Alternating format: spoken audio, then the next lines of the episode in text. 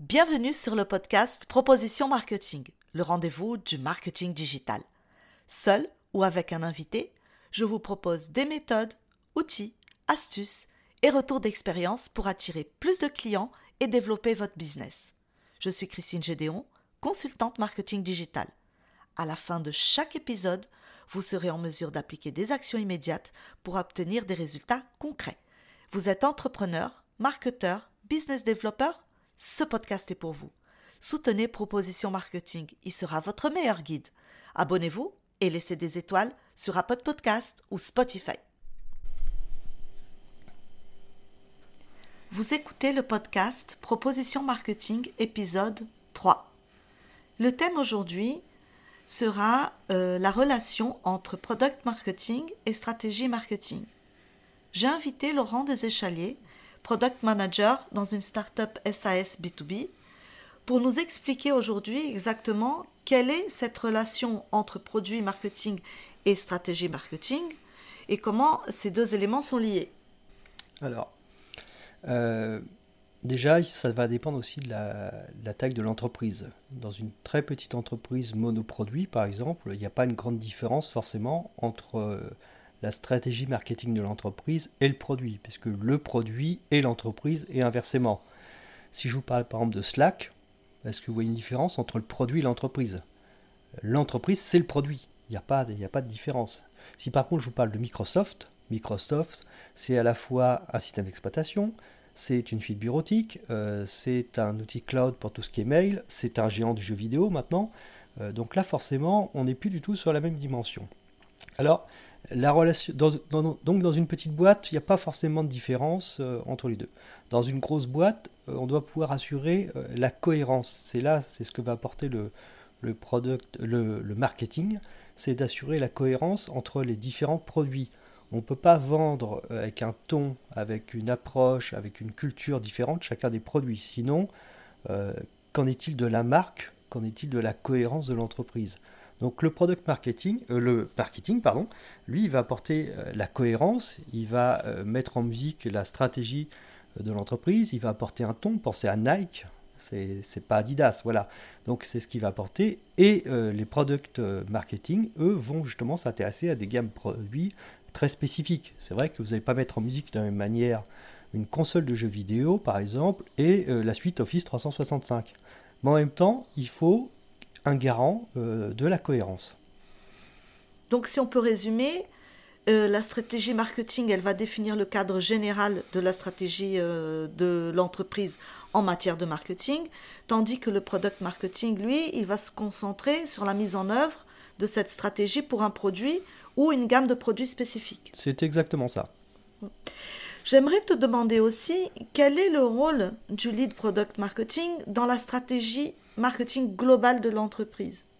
Alors, il y a un rôle qui est, très important, enfin il y a plusieurs rôles, mais ce qu'il ne faut pas oublier d'abord, c'est qu'on n'est jamais dans un rôle, on n'est jamais dans, dans, une cascade, on parlait de cadre.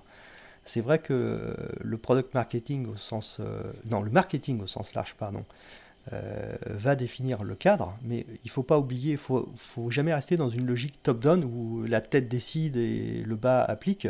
On peut avoir des retours euh, des différentes gammes de produits euh, sur une inadéquation entre cette stratégie et certains produits, parce que le monde bouge, parce qu'on n'a pas pensé à certaines choses, parce qu'on est en train de se transformer.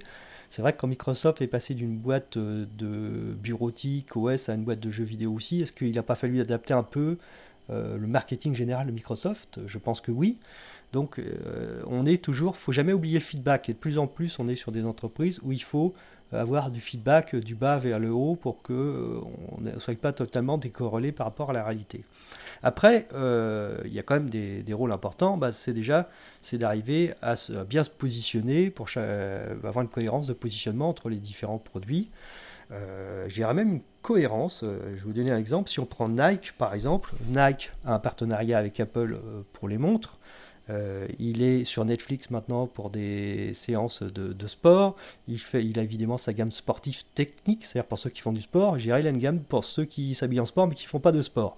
Mais il y a une cohérence. Nike, pourquoi Nike s'associe Pourquoi est-ce qu'Apple s'associe avec Nike pour son Apple Watch? Est-ce que vous auriez pensé une Apple Watch Adidas?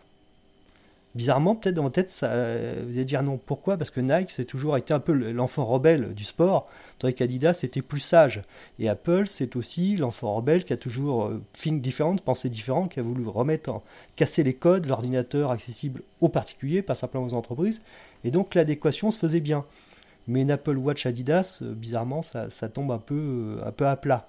Donc il faut cette, euh, cohérence dans les, dans les nouveaux partenariats. Il faut arriver à conserver cette cohérence.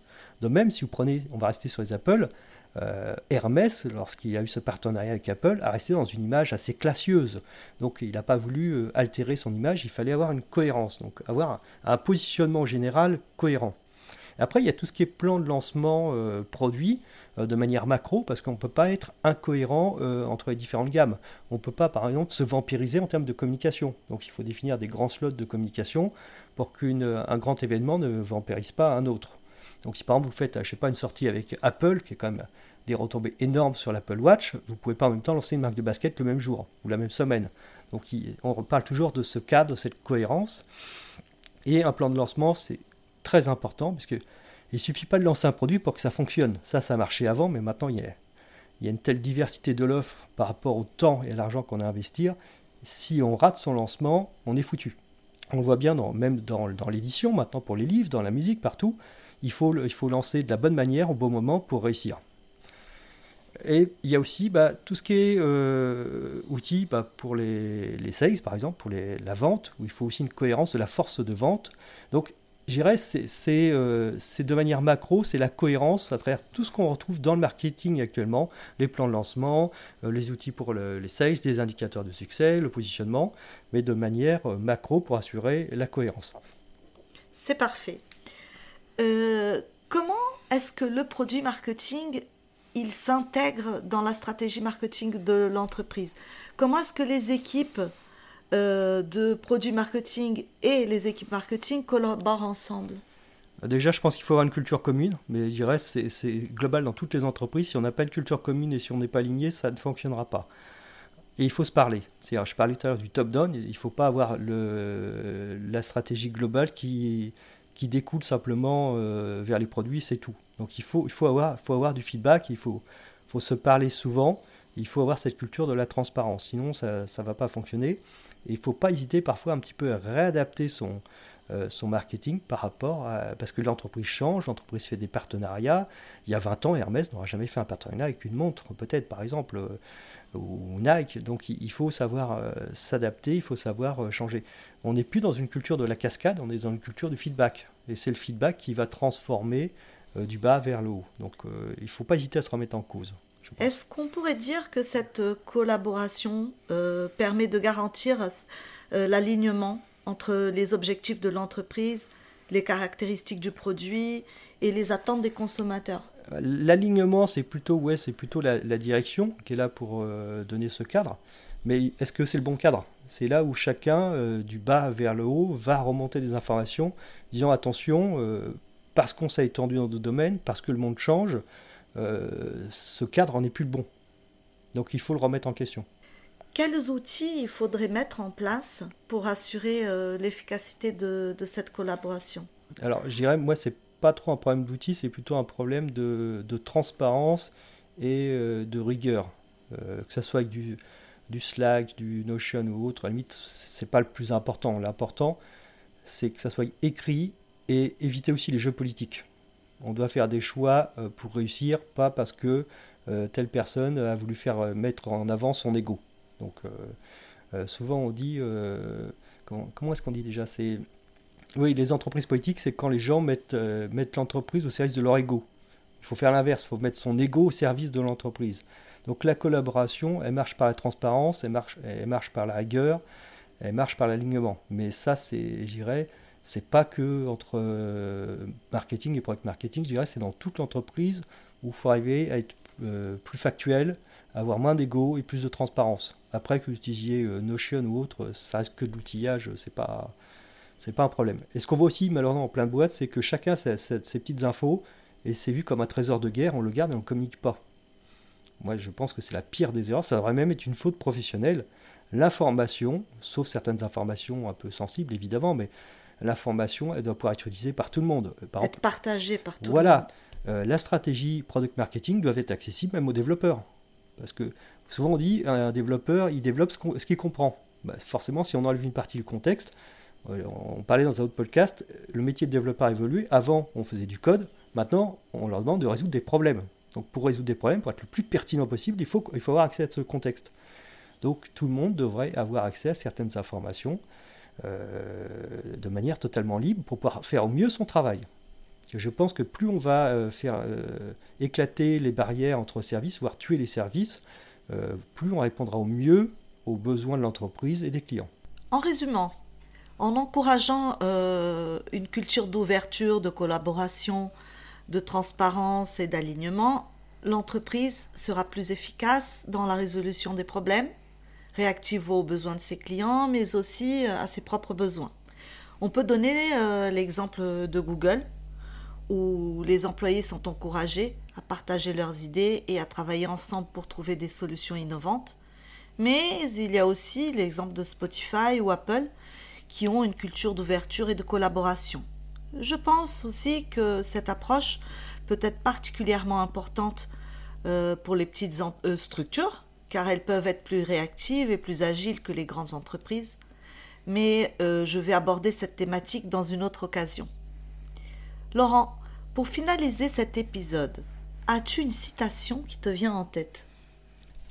Alors oui, j'en ai une. Alors c'est pas tout à fait dans le domaine, ça va élargir un petit peu le sujet. C'est une citation qui est extraite du livre euh, L'Almanach de Naval Ravikant. Alors Naval Ravikant, c'est un, un entrepreneur euh, à succès dans, le numérique. Alors je l'ai traduit en français parce que le, livre n'existe pas encore en français. Alors voici la citation. Les connaissances spécifiques sont des connaissances pour lesquelles vous ne pouvez pas être formé. Si une société peut vous former, elle peut former quelqu'un d'autre et vous remplacer. Euh, dans sa gestion de carrière, euh, il faut se poser la question est-ce qu'on va être remplaçable par une personne ou par une IA Je pense que le, meilleur moyen d'être heureux dans sa carrière, c'est de devenir irremplaçable parce qu'on est toujours à un endroit où personne ne, ne pourra vous remplacer, que ce soit un humain ou une IA. Je pense qu'il y a un sujet qu'on pourra développer peut-être plus tard dans un autre podcast qui est euh, les parcours de carrière, comment arriver à toujours évoluer, toujours être à la page. Je pense que ce podcast va finir en duo. Euh, alors Laurent, merci beaucoup pour euh, ta participation et bon, peut-être encore pour un autre podcast. Avec plaisir.